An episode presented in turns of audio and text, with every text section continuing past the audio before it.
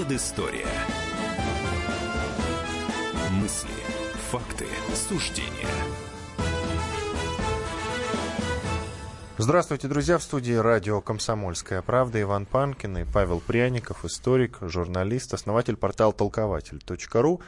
В, вот в прошлый наш выпуск, в прошлый понедельник, мы с тобой говорили о том, что 75 лет назад э, Сталин подписал указ о начале работ по созданию атомной бомбы. Был большой отклик э, на эту тему, нам много писали и в WhatsApp, и Viber, и именно поэтому э, мы решили с Павлом эту тему в некотором роде продолжить. Сегодня мы вот в, в первой части нашей программы поговорим о том, как в Советском Союзе хотели толкать Землю к Солнцу с помощью атомных двигателей. Ну, совершенно серьезно. В начале 50-х годах на волне эйфории от приручения атома знаменитый советский ученый, генерал, полковник идей, э, поклонник идей Циолковского Георгий Покровский придумал, как улучшить жизнь на Земле. Он предлагал установить на Южном полюсе или на экваторе атомные станции, которые столкнули бы нашу планету с орбитой и отправили ее в свободный полет. Э, к чему такие меры?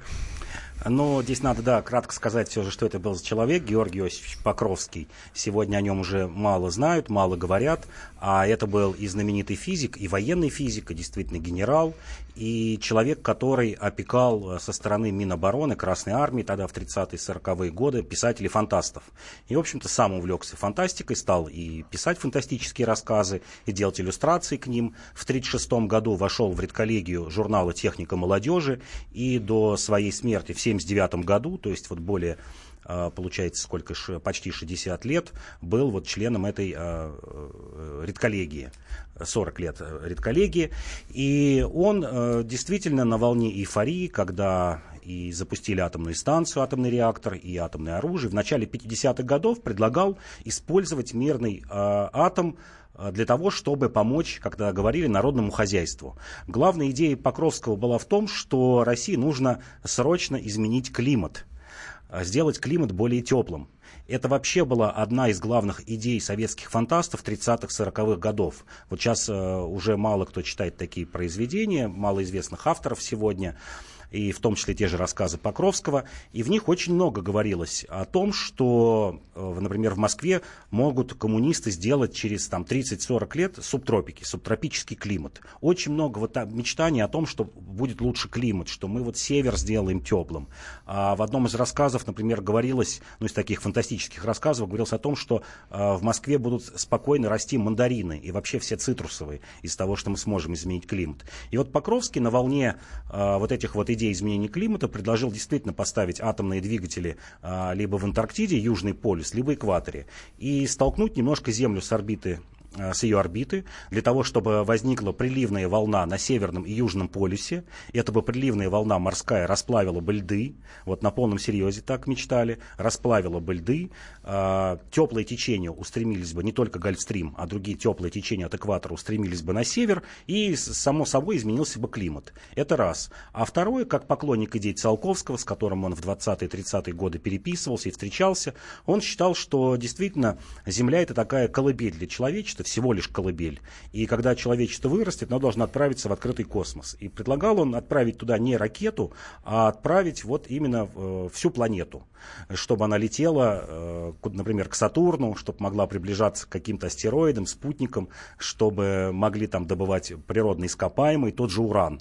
Вот это все на полном серьезе писалось в 50-е годы, несколько рассказов на этот счет, не просто рассказ, таких научных обоснований вышло э, в том же журнале «Техника молодежи».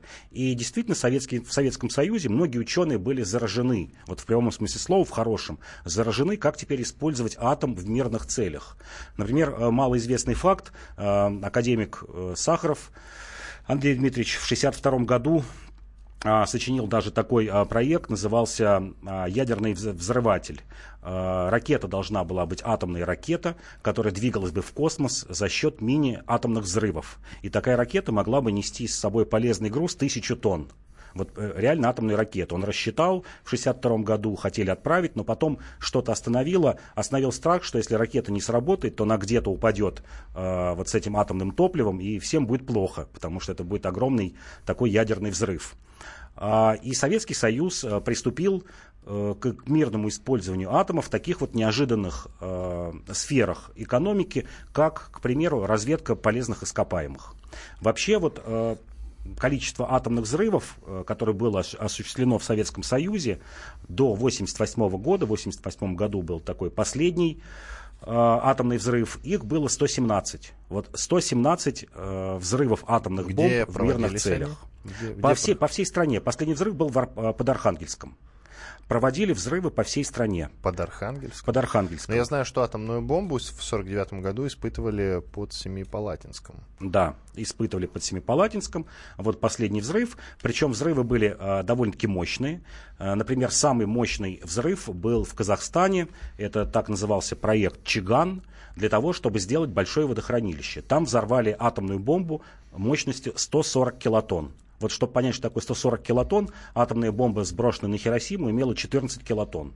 То есть 10 атомных бомб, равных Хиросиме, было взорвано в Казахстане. Действительно сделали огромную воронку. Она была диаметром 520 метров и глубиной 90 метров. И она наполнилась водой. Был такой большой э, проект, который назывался «Тайга», который предполагал, что с помощью таких направленных атомных взрывов сделают 40 таких водохранилищ на пути северных рек в Среднюю Азию. Но знаменитый вот э, проект 70-х годов «Поворот северных рек» предполагалась часть Иртыша, Аби и даже э, Енисея этих рек отправить в Казахстан, в Среднюю Азию, в частности для того, чтобы, например, спасти Аральское море, наполнить его водой. И вот предполагалось, что на этом пути, как там, где будут э, встречаться сложности, например, горные породы или какие-то водоразделы, будут взрывать такие атомные бомбы. Предполагалось 40 атомных взрывов совершить вот на пути э, поворота этих северных рек. И это действительно делались. Например, а, был такой же проект соединить Печору с Камой, реку Печора и Кама, это Коми и Пермский край нынешний. И там успели взорвать только одну бомбу. Предполагалось взорвать три бомбы, чтобы сделать канал, соединить две реки. Взорвали одну бомбу, и там что-то не пошло, бросили на полпути этот проект. И вот таких проектов, повторяю, было очень много. Лишь две страны в мире, СССР и США, использовали, ну, сегодня вот назвали, наверное, в нынешнее время такое, когда очень много там экологии, э, радиации назвали бы, конечно, варварские методы. В США э, те же проекты использовались до 1973 года. В СССР до, до 1988, в США до 1973 года. Э, в США тоже использовали десятки килотонн. Например, там был знаменитый взрыв э, в штате Невада, когда нужно было раздробить руду. И этот взрыв вынес на поверхность 12 миллионов тонн руды. Вот похожие проекты были в Советском Союзе, когда, например, делали огромные подземные хранилища, скажем, для газоконденсата с помощью атомной бомбы. А, мощность составляла от нескольких килотонн, такие самые маленькие взрывы были 2-3 килотонны, а, ну это такая 1 пятая Хиросимы. Вот самый мощный был 140, но было множество взрывов, которые были по 10, 15, 18 килотонн, то есть равнялись примерно вот взрывам а, в Хиросиме и Нагасаки. В США этот проект носил такое название «Плуг интересный плуг. И там дошли совершенно примерно до идеи Покровского, вот во многом в чем-то. Например, проект «Плуг» предполагал сделать второй Панамский канал и думали взорвать 320 атомных э, бомб вот для того, чтобы сделать второй атомный, э, второй Панамский канал. И просто американская общественность научная остановила вот тоже на полпути этот проект, потому что считала, что это оторвет один континент от другого. Или с помощью атомного взрыва сделать огромную гавань на Аляске. Вот такое использование атом, атома в мирных целях. Не совсем понимаю вообще вот, способы применения этих атомных бомб для того, чтобы, допустим, вырыть там, водохранилище. Ну, не нахожу это просто логичным. Я вот за эту неделю поизучал Американцы ведь э, почему э, испугались после Хиросимы, они испугались как раз использовать атомную бомбу. И поэтому э, в военных целях атомная бомба больше никогда использована не была. Тогда зачем они применяли ее, пусть в так называемых мирных целях? Непонятно. Ну, считалось, что это экономит очень много сил. Например... Э, Но заражает природу и воздух. Да, да. Смещали, например, нефтяные пласты для того, чтобы увеличить добычу нефти. На 15%, например, увеличилась добыча нефти при помощи атомного взрыва. Ладно, как-нибудь еще поговорим об этом обязательно. Иван Панкин и Павел Пряников, историк, журналист, основатель портала толкователь.ру в студии радио «Комсомольская правда». Оставайтесь с нами.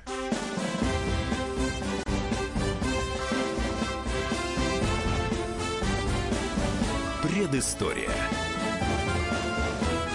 Мысли, факты, суждения – можно бесконечно смотреть на три вещи. Горящий огонь, бегущую воду и телевизор. А телевидение можно еще и бесконечно слушать в нашем эфире. Потому что ведущие Егор Арефьев и Сергей Ефимов просто огонь. И никакой воды. Только главное, что стоит посмотреть, а чего лучше никогда не видеть. Программу «Глядя в телевизор» слушайте по средам с 8 вечера по московскому времени.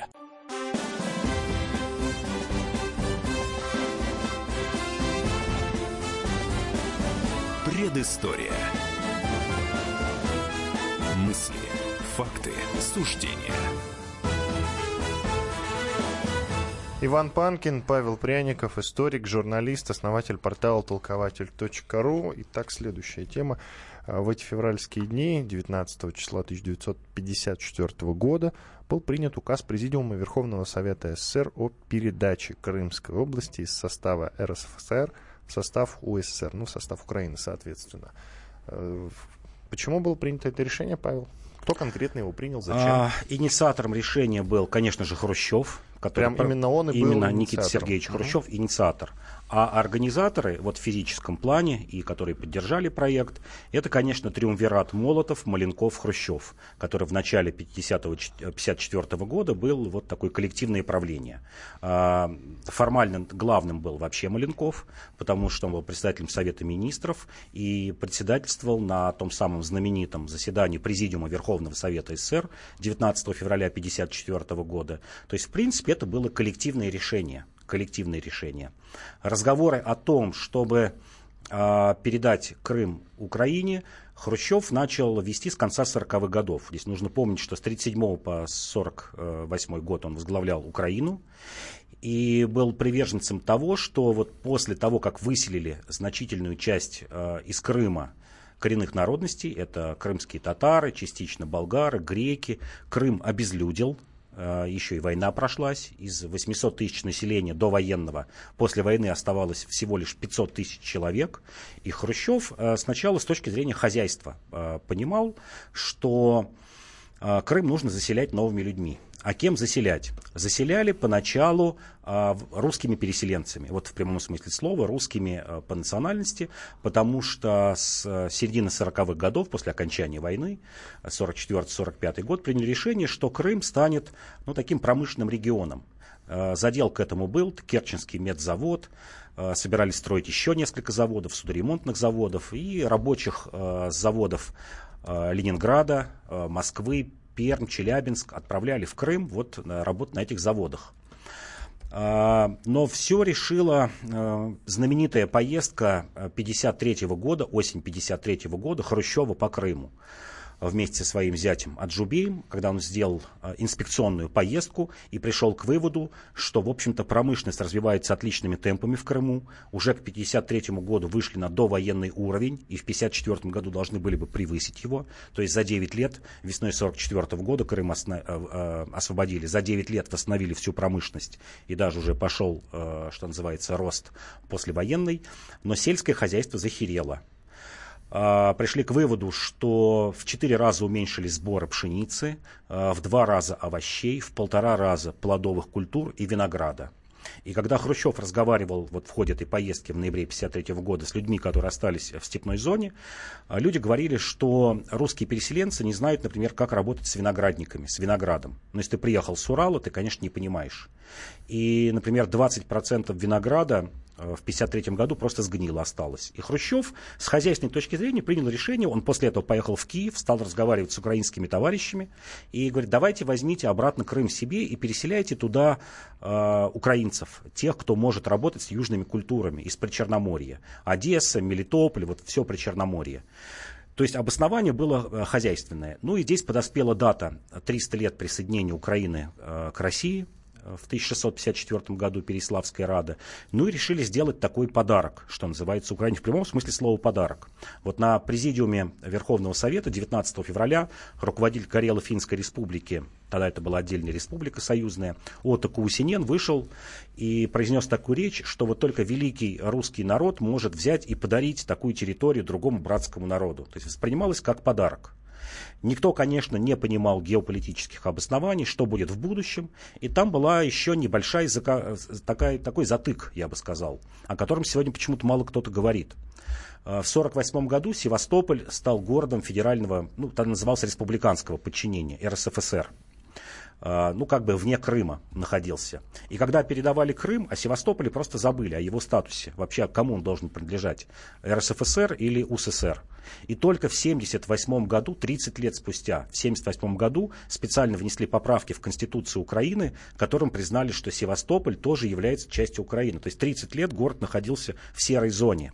И вот очень многие правоведы как раз по поводу Севастополя говорят, что вот, этот, вот это внесение без референдума, без, э, скажем, решение президиума РСФСР, потому что формально оставался э, в республиканском подчинении.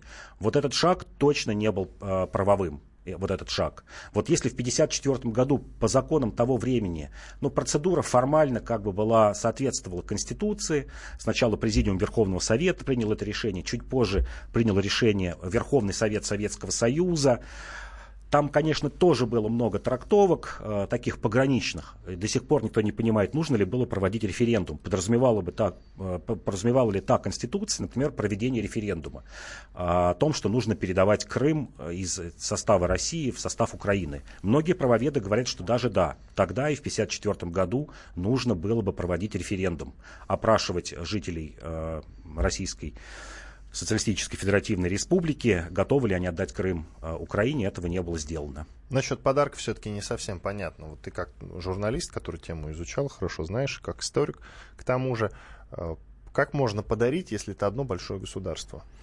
А формально ведь все республики имели особый юридический статус в Советском Союзе. А, в любой момент могли выйти, что мы это увидели в 1991 году, так вот была Конституция составлена. А Украина так вообще была членом ООН. И Беларусь, и Украина были членами ООН к тому времени. И, в 1954 году? Да, да, в 40 в, со дня основания ООН это были как бы отдельные единицы в Организации Объединенных Наций. И да, такое решение произошло. И э, в противоположность этому были ведь другие идеи. В 1952 году, в октябре 1952 года, э, тогда первый секретарь Крымского обкома Павел Титов написал письмо Сталину о том, чтобы э, не просто оставить Крым в составе России, а и расширить его территорию. Он предлагал переименовать Крым в Таврическую область и отдать Крыму, ну, примерно территорию нынешней Новороссии, которая вот рисует. Это часть Херсонской области, а, частично Донецкую область, куда бы, например, Мариуполь вошел. То есть вот все это северное Причерноморье должно было бы стать э, Таврической э, областью. Ну, Сталин умер в марте 1953 года, и, в общем, непонятно, как он к этому относился, и могли бы это сделать. Но, тем не менее, такой проект был. И Титов, Павел Титов находил, в общем, даже приверженцев э, вот такого изменения статуса, статуса Крыма. А жители Крыма в, тогда, в 1954 году, как восприняли вот этот переход? Переход восприняли... Э, там было разделение, конечно. Конечно, было разделение. А, в Севастополе восприняли довольно... И что менялось в их жизни? В их жизни менялось э, довольно-таки многое. Например, в школах э, могли вводиться предметы уже на украинском языке. В то время большая часть населения Крыма были русскими, вот подавляющая часть, там уже что-то приближалось к 80%. Э, меняли, менялись э, например, высшие учебные заведения, куда можно было бы поступать. Ну, многое менялось для людей, менялись тарифные сетки, э, менялось, э, скажем так, какие-то зарплаты, э, пенсии. Например, это становилось приграничной зоной, в чем-то чем это было, конечно, плюс, например, для крестьян. А было такое положение, мы вот в одной из прошлых передач говорили о том, что крестьяне и при Сталине, и даже при Хрущеве, и частично при Брежневе были без паспортов, но было единственное правило из исключений, исключение из правил, что в приграничных областях крестьянам можно и даже нужно было давать паспорта. И вот в Крыму все крестьяне получили паспорта как раз к середине 50-х годов, в том числе, возможно, и благодаря изменению этого статуса. Э, также в Одесской области, например, было, э, это было на Кавказе, в приграничных территориях. Э, вот в этом смысле изменилось. И здесь я еще бы хотел заострить на чем внимание, о чем мало говорят. Украина же на самом деле получала от э, России довольно-таки много таких территориальных э, подарков. Это был не единичный случай. Начиная с начала 20-х годов множество э, районов, прям целыми районами, было передано из состава России в состав Украины. Началось это в 21 году, и процесс этот шел безостановочно до 26 года. Например, были отданы часть районов Курской области, подарены в прямом смысле слова Украине, часть районов Воронежской, будущей Белгородской области. Кстати, тогда же подарили белорусам часть Гомельской области, часть Брянской, Смоленской.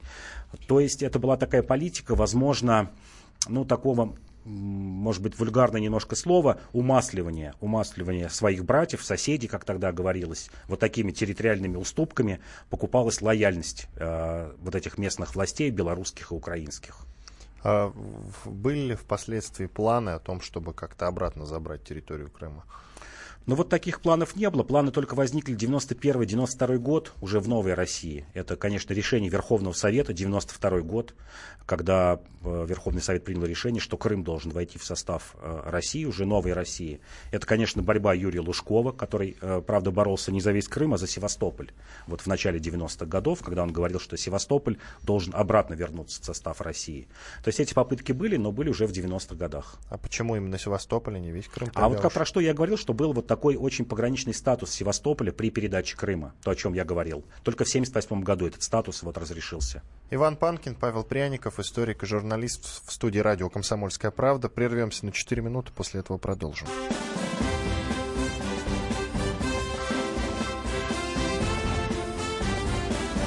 Предыстория. Мысли, факты, суждения – Спокойно, спокойно. Народного адвоката Леонида Альшанского хватит на всех. Юридические консультации в прямом эфире. Слушайте и звоните по субботам с 16 часов по московскому времени.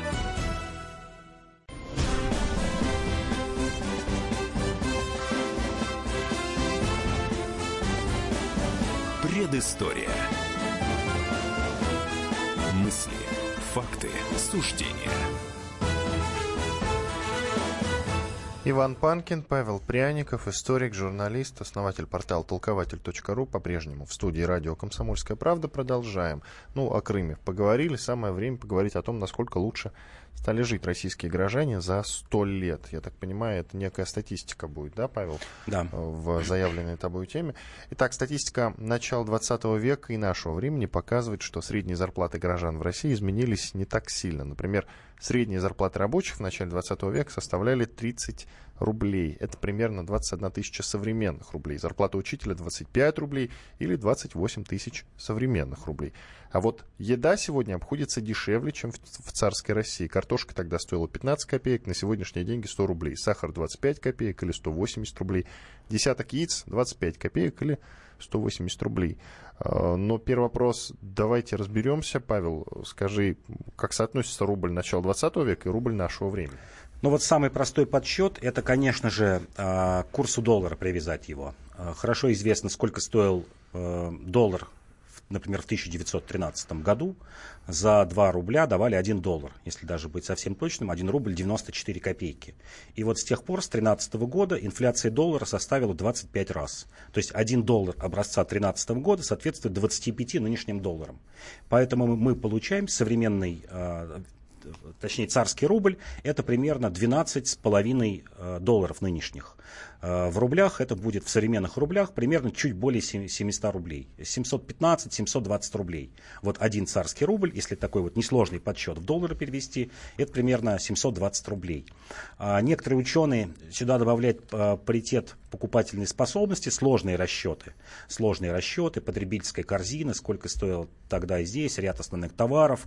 И приходят к выводу, что рубль, царский рубль сегодня должен стоить около примерно 550 рублей.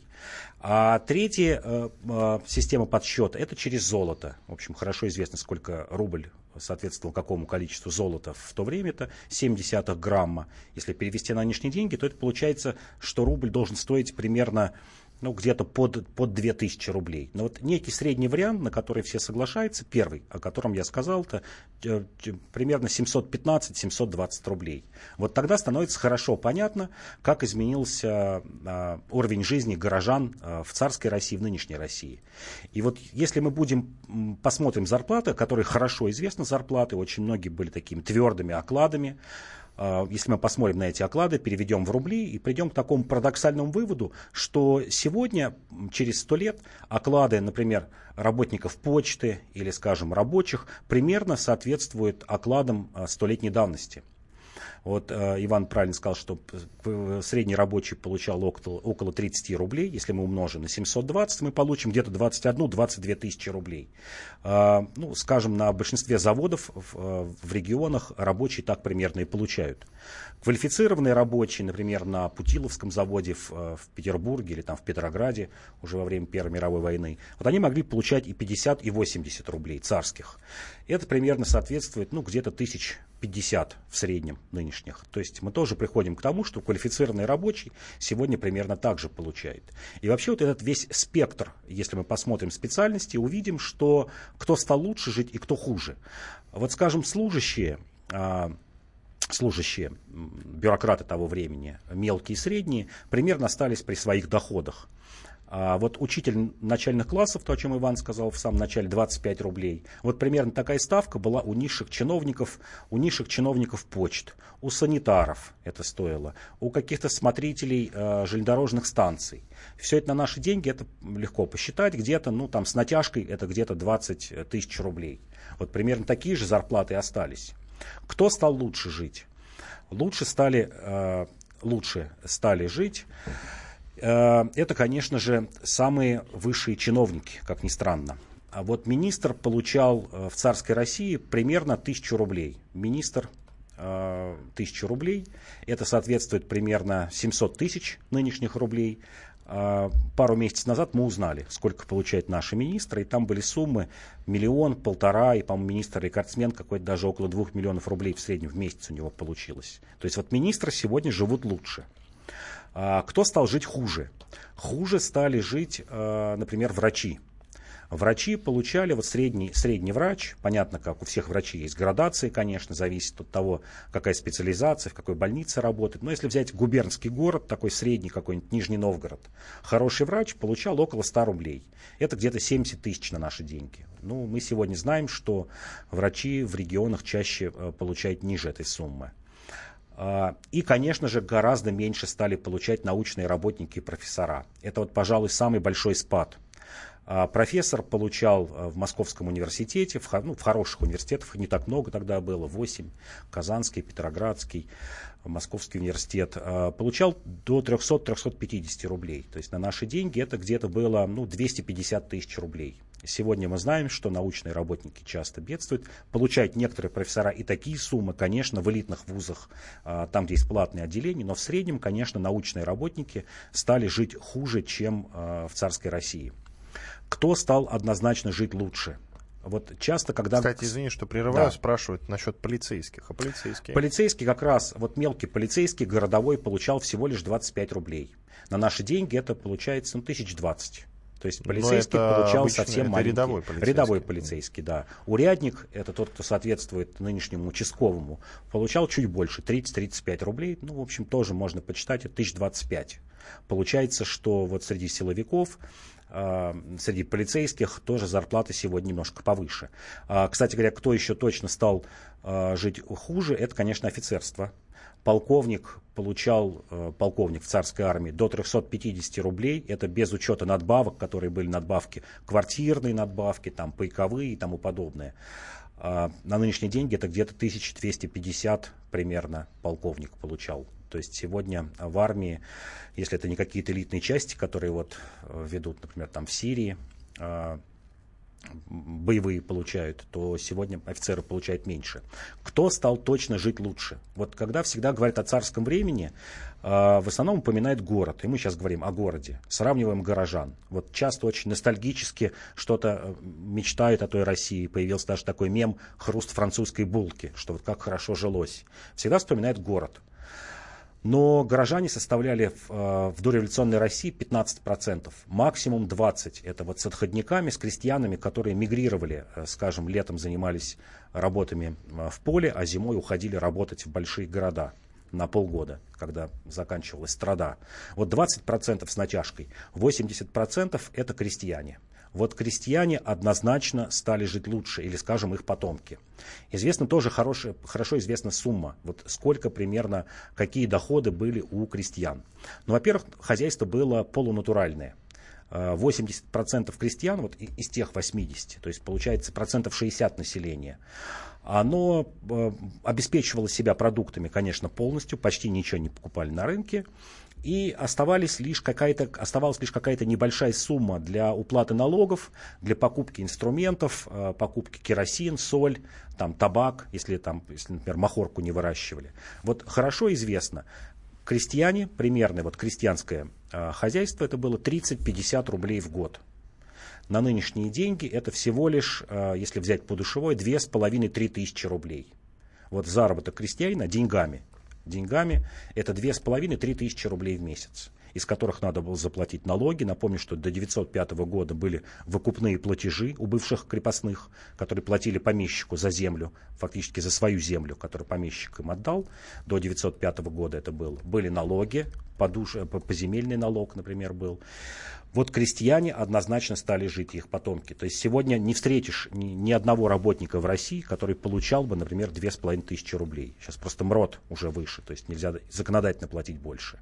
Вот если мы Нельзя придем... законодательно платить меньше. Меньше, меньше, да, платить. Сейчас не ошибаюсь, по-моему, 11 тысяч сделали МРОД. А вот христиане, 80% населения жило на э, зарплаты, если так сказать, выразить деньгами, с учетом натуральных продуктов на 2,5-3 тысячи рублей в месяц.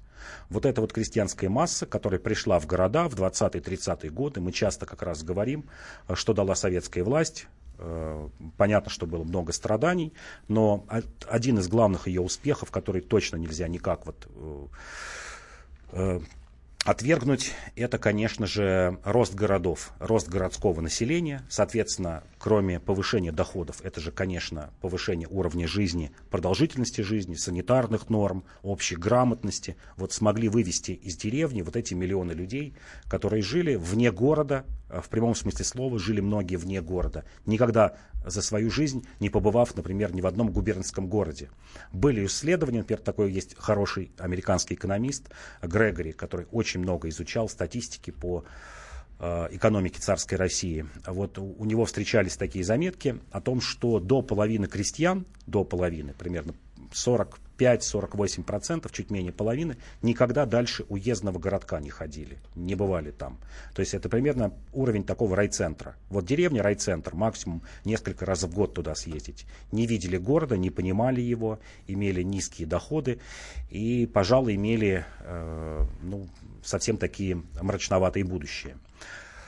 А, что еще поразило, когда изучаешь вот статистику царской России, сравниваешь с нынешним временем? Вот есть тоже такое расхожее мнение, что при царе-батюшке корова стоила 3 рубля, и вот продукты стоили дешево, и всегда же выписывают, как, например, а, на какие-нибудь вот как сейчас Масленица была, масленичные торги на Красной площади, на них навалены горы какой-то еды, э, изобилие, писатель, хороший, отличный писатель, русский писатель начала века, Шмелев описывал, вот как там рябчиков везли целыми телегами, осетров.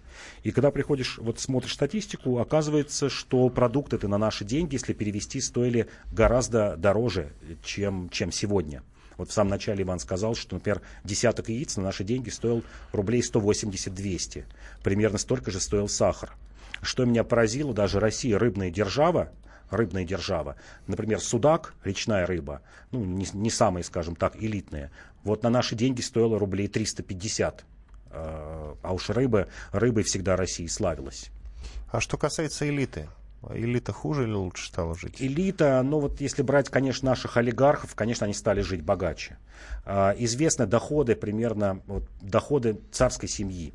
Эти доходы в лучшие пиковые годы составляли примерно 10 э, миллионов э, тех рублей. Это где-то, если перевести на наши деньги, можно легко почитать, 7 миллиардов рублей.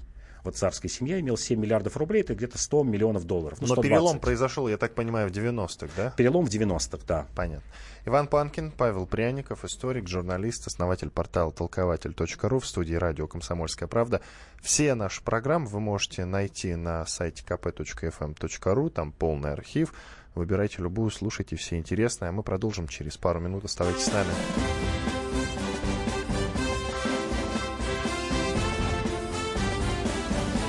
Предыстория. Мысли, факты, суждения. Мигранты и коренные жители.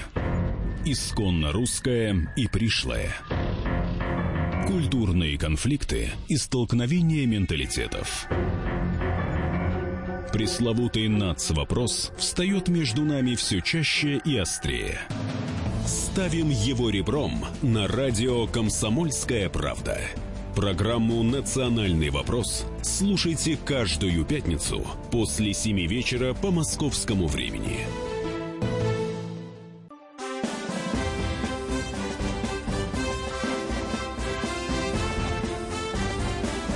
Предыстория.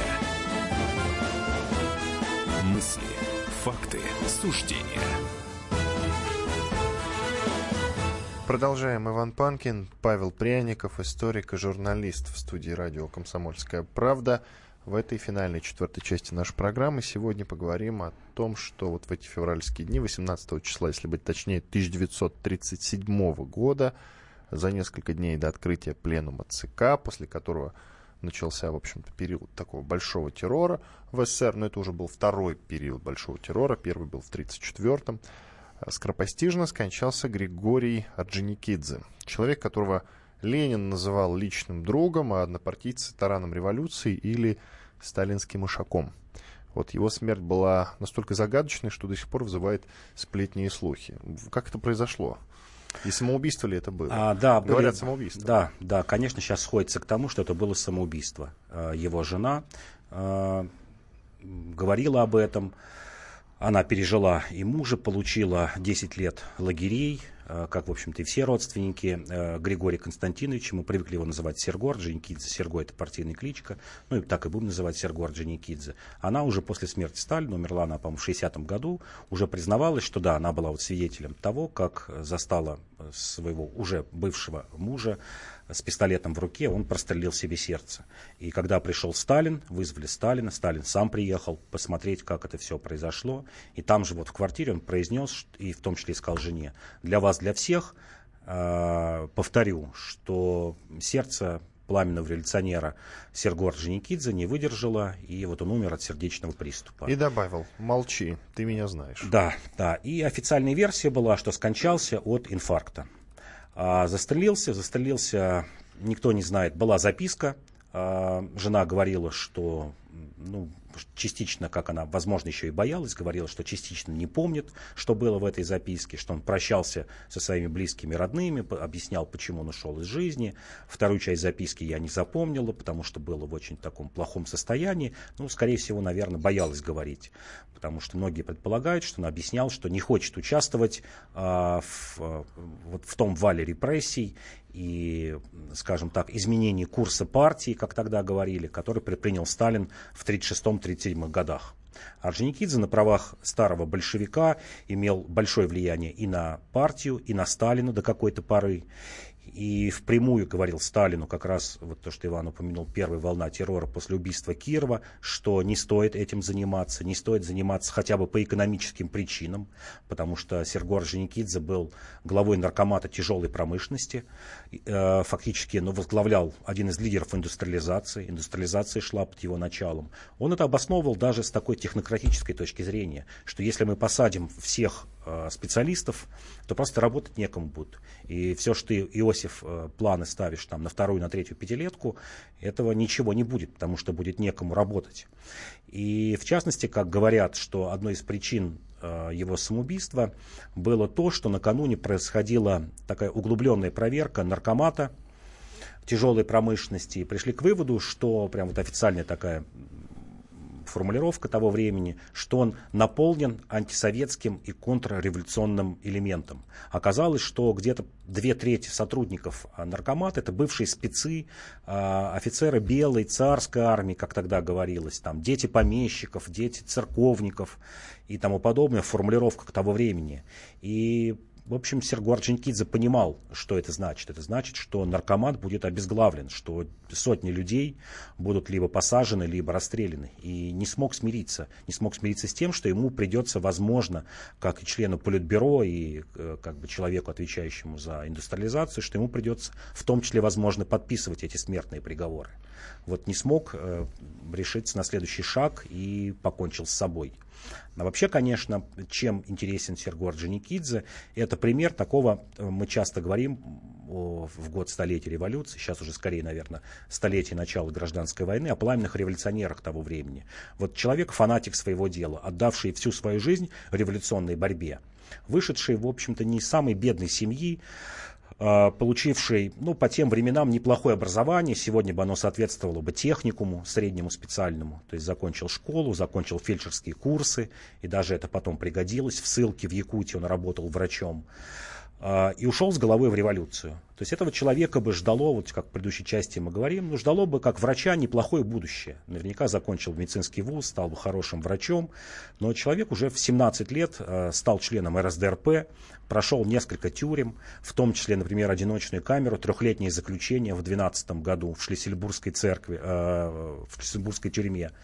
Э, его приговорили к трем годам каторги и заменили на три года в одиночной камере. А в 15 году сослали в Якутию. То есть это годы в тюрьме, год, это гражданская война, а, это активное участие в революции.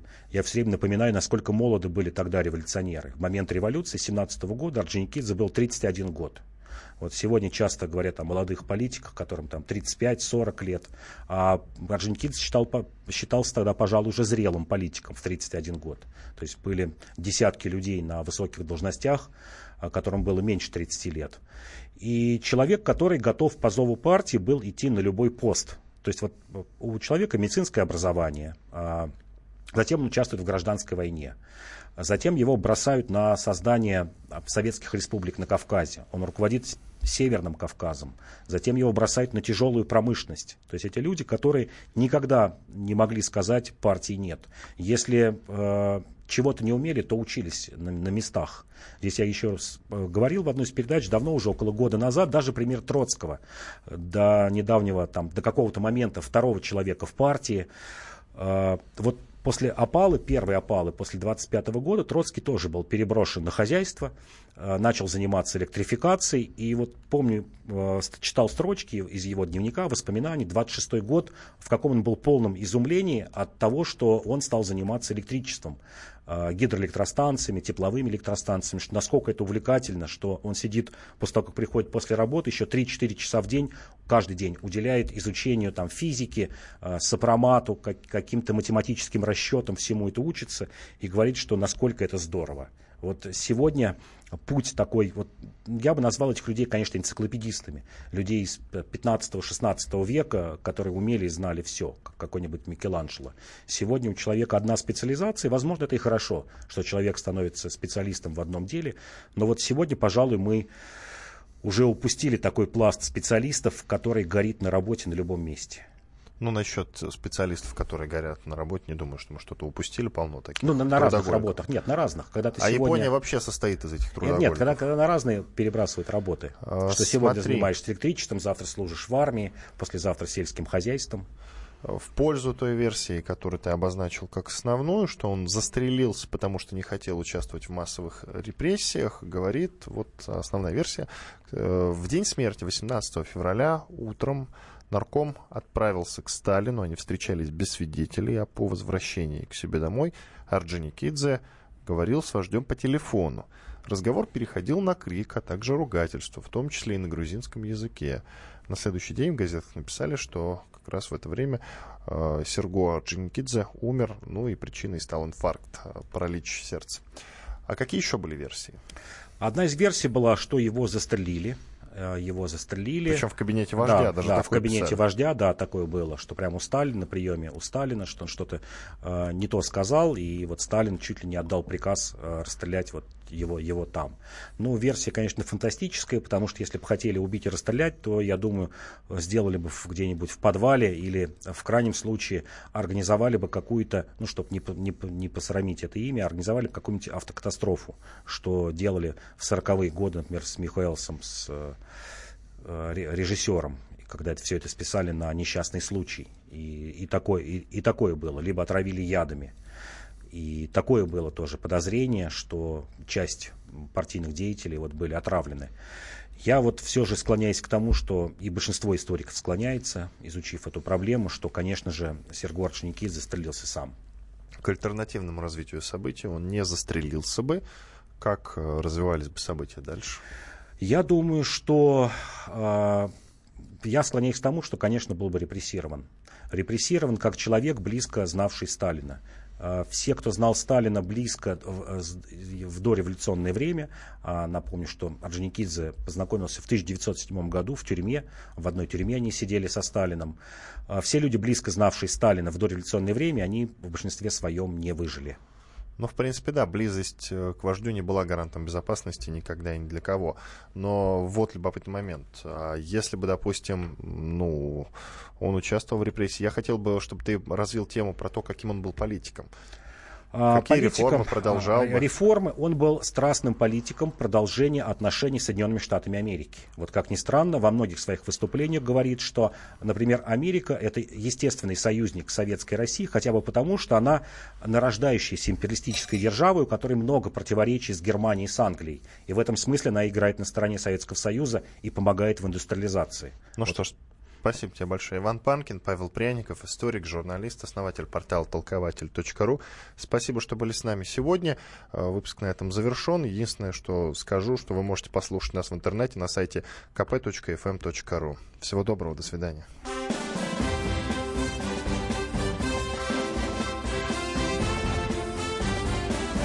Предыстория.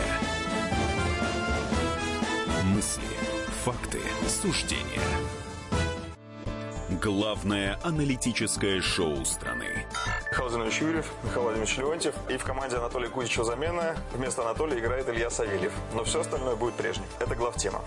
Они знают, как надо.